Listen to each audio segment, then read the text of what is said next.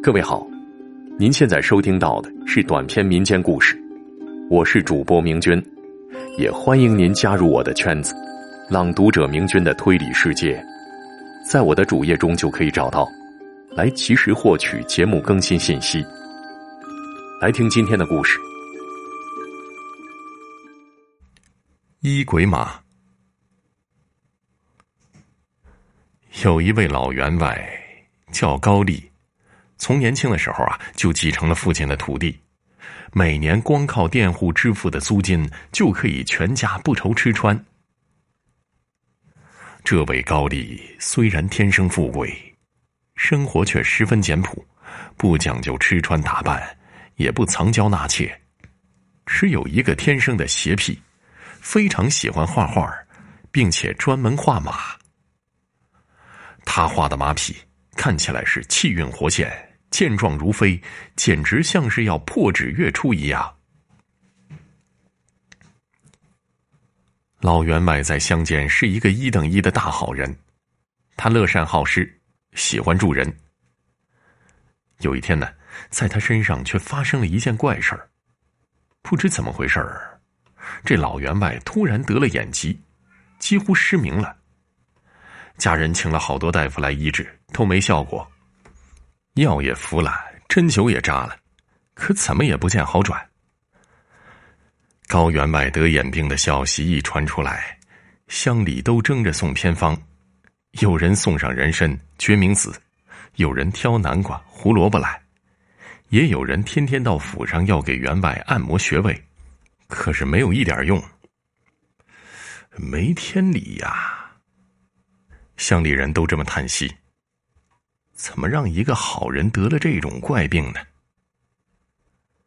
高员外自个儿倒是心宽：“我这辈子是得天独厚的好命，老来受点苦也是应了‘月有阴晴圆缺’的老话这可惜从此不能画马，那可真是要了我的老命啊！”这天夜里。高丽心里郁闷，睡不着，独自摸索着来到花园里。夜风送来桂花浓香，高丽坐在树下乘凉。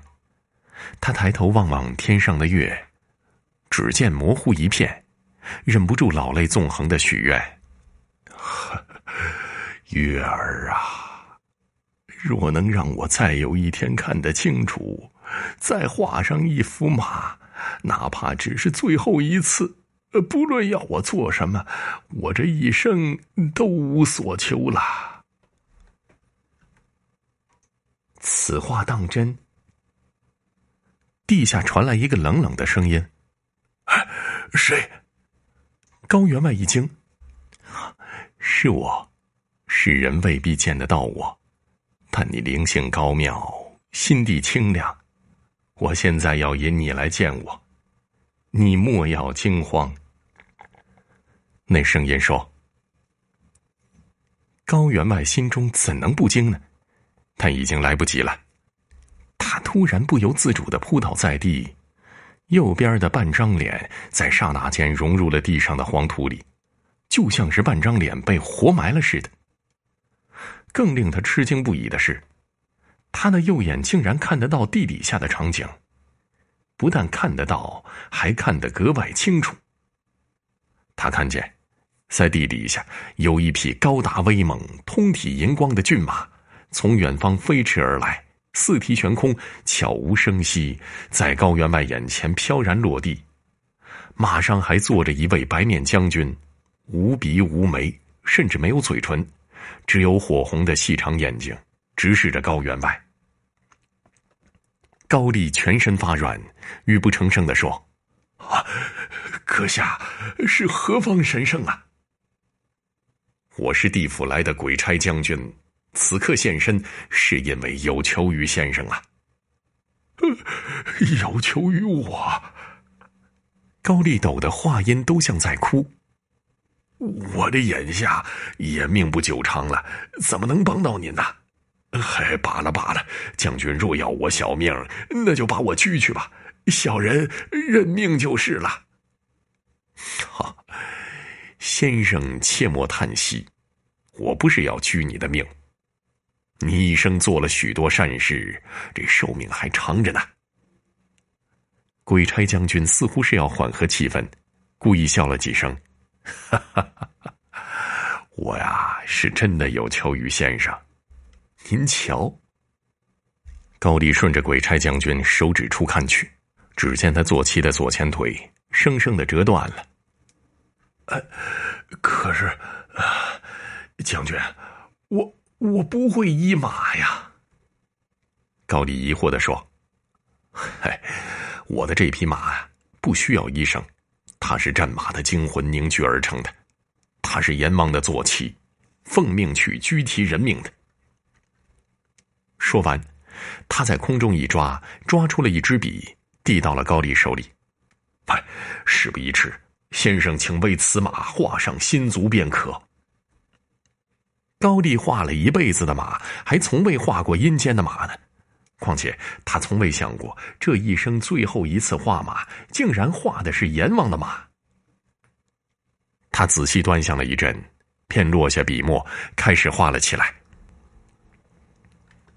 待最后一笔将要完成之时，高丽突然心有所感，他停下笔，问那将军说：“啊。”不知将军路过此地，可是要拘提本乡的乡民吗？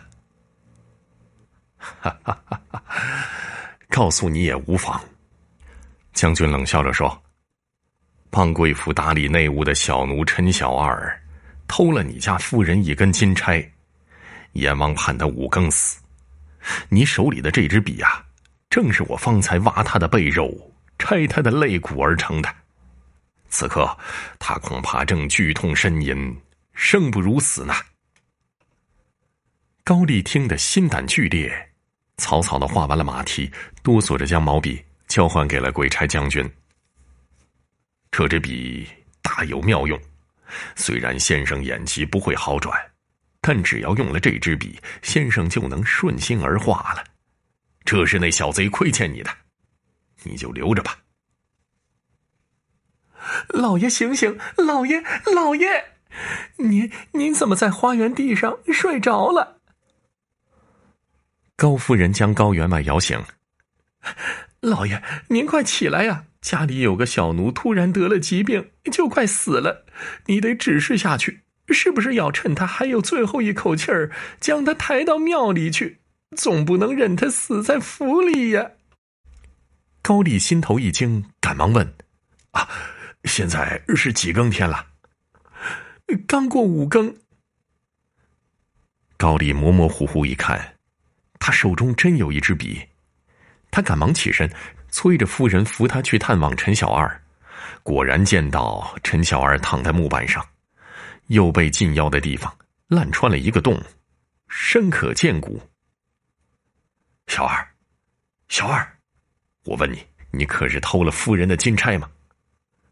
高丽将他喊醒：“ 你这孩子从小在我府里长大，我知道你向来老实。你呀，快点认罪，我会原谅你。”员外，陈小二眼角渗出泪水，他从枕下取出那根金钗。小二不好，因为我娘病了，没有钱医，小二一念之差，竟然偷了夫人的金钗。我没拿去卖，只想偷偷归还，但已经来不及了。小二不是人，我知道错了。小二死了，活该，在这儿给您和夫人磕头赔罪了。说完，陈小二挣扎着滚下床，咚咚咚不断的磕头。高丽不由流下眼泪，连声说：“认错便好，认错便好。小二啊，你不要哭了。”你娘的病，我来请大夫给她医。你的过错，员外我也原谅你了。说完，高丽将那支笔放进小二背上的洞里。说来也奇怪呀，那支笔竟变成了一根骨头，紧紧的嵌进了小二身体。那个洞也神奇的愈合了。这时候，地底下传来阵阵的马蹄声，但听得出来，跑得不甚流畅。高丽，鬼差将军怒喝的声音穿透地面，如雷般响起：“你何以动了手脚，放了这小厮一命啊？”啊，将军。高丽向地下拜了一拜，说：“没有人天生愿意做贼，只是命运坎坷，一时之间失去了理性。